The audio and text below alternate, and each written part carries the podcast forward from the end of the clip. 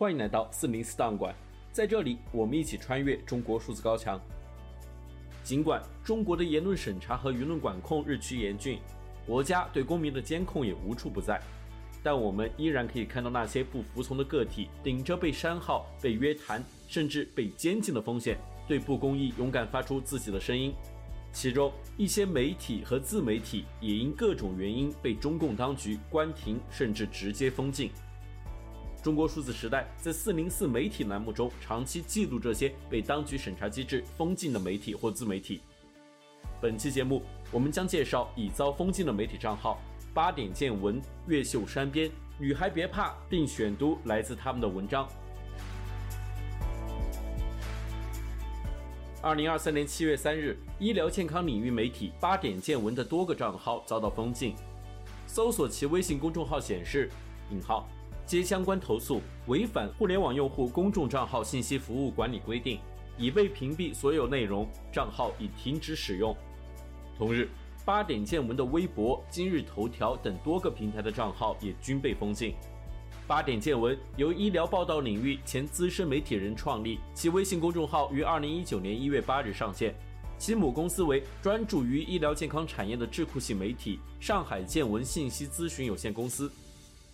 新冠疫情期间，八点见闻发表一系列科普文章，并为用户提供基于科学和人性的正直敢言的报道。其中一些文章还对新冠疫情期间的种种乱象进行记录和质疑。鉴于这些文章的立场和观点，其中很多都曾被当局审查机制删除。在八点见闻于二零二二年五月九日发表的文章《全民核酸时代和我们被重塑的生活》中，作者这样写道。核酸检测开始变得和阳光、空气和水一样重要。一开始是穿梭不同城市、出入机场、火车站，然后是住院就医，再后来是乘坐地铁、公交、逛商场、图书馆。核酸检测从出差旅游时需要递交的附加证明，逐渐成为人们日常生活中的必需品。当各地防疫政策将社会切割成一个个方形网格，核酸阴性证明成为了普通人努力维系正常生活的通行证。失去四十八小时核酸证明，容易让人有种强烈的不安感。在公共服务点做核酸已经成为一种条件反射，人们习惯了做核酸，就像习惯了戴口罩、出示健康码、行程码一样自然。各种健康证明交叉验证，只为排除潜在感染风险与可能。北京、上海、深圳、杭州、江苏、南昌、无锡、盐城，大大小小的城市纷纷提出“一五三零”核酸服务圈，即做核酸步行不超过十五分钟，排队不超过三十分钟。这项全民核酸检测运动已经上升到国家高度，成千上万的核酸采样亭如雨后春笋般冒出，高通量自动化核酸实验室紧急落成。新冠病毒对人类的影响是长远的。它不仅仅是一项项的防疫政策调整，而是在一段时间内对我们生活方式的重塑。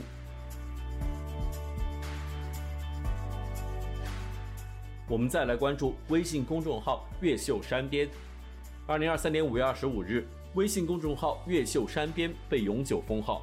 “越秀山边”本是一个关注广州身边事的微信公众号，其作者团队发表了一系列关注民生的文章。二零二二年五月二十七日，该账号发表发刊词，倡导独立观察、自由发言。后新冠疫情期间，该号发表系列文章，对当局采取的防疫政策进行质疑。在二零二三年一月十一日，广州闹市中心宝马车冲撞人群事件发生后，越秀山边发表文章，呼吁广州当局向全社会公布事实真相。而后，该文章很快遭到当局审查机制删除。在越秀山边被永久封号后，二零二三年五月三十日，该号运营团队在备用号“越秀山下”发表文章，向读者告别。文中写道：“死亡虽然常见，但有许多的告别都充满不舍，甚至是撕心裂肺。今天是越秀山边与诸位的最后告别。差不多整整一年的时间，我们一共刊发了两百零六篇原创文章，包括有专题文章、对话、众议等题材。”内容均以本地民生、卫生防疫、城市公共管理等问题为主。在发刊词中，我们曾经说过，我们更期待也更相信，会有更多广州市民在观察广州的公共事务，在为建设广州发表言论和建议。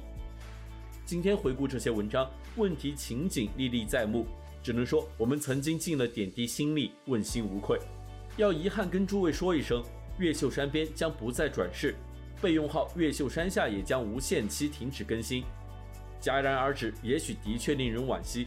社会生活奔腾不息，总有些事情需要公众关注，总有些声音需要传达出来。我们相信，在没有了越秀山边的日子里，仍然会有人关注和发声。再见了，朋友！再见了，越秀山边。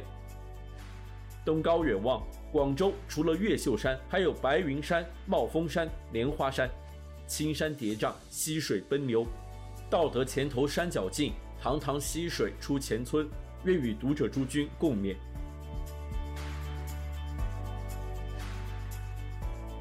最后，我们来关注微信公众号“女孩别怕”。二零二三年三月二十四日，专注于女性议题、持续为女性发声的微信公众号“女孩别怕”遭到当局封禁，该账号的所有文章内容均被屏蔽，无法显示。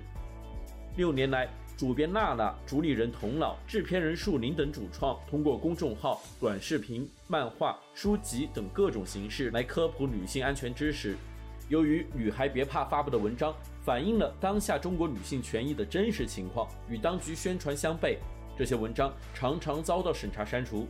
例如，二零二一年离婚冷静期正式实施后，“女孩别怕”发布文章进行质疑。文中写道：“一段失败的恋爱会让你痛苦两年。”一段失败的婚姻却能毁掉一个人的二十年，甚至更久。我们每个人又有多少个二十年？对中国女性来说，离婚到底有多难？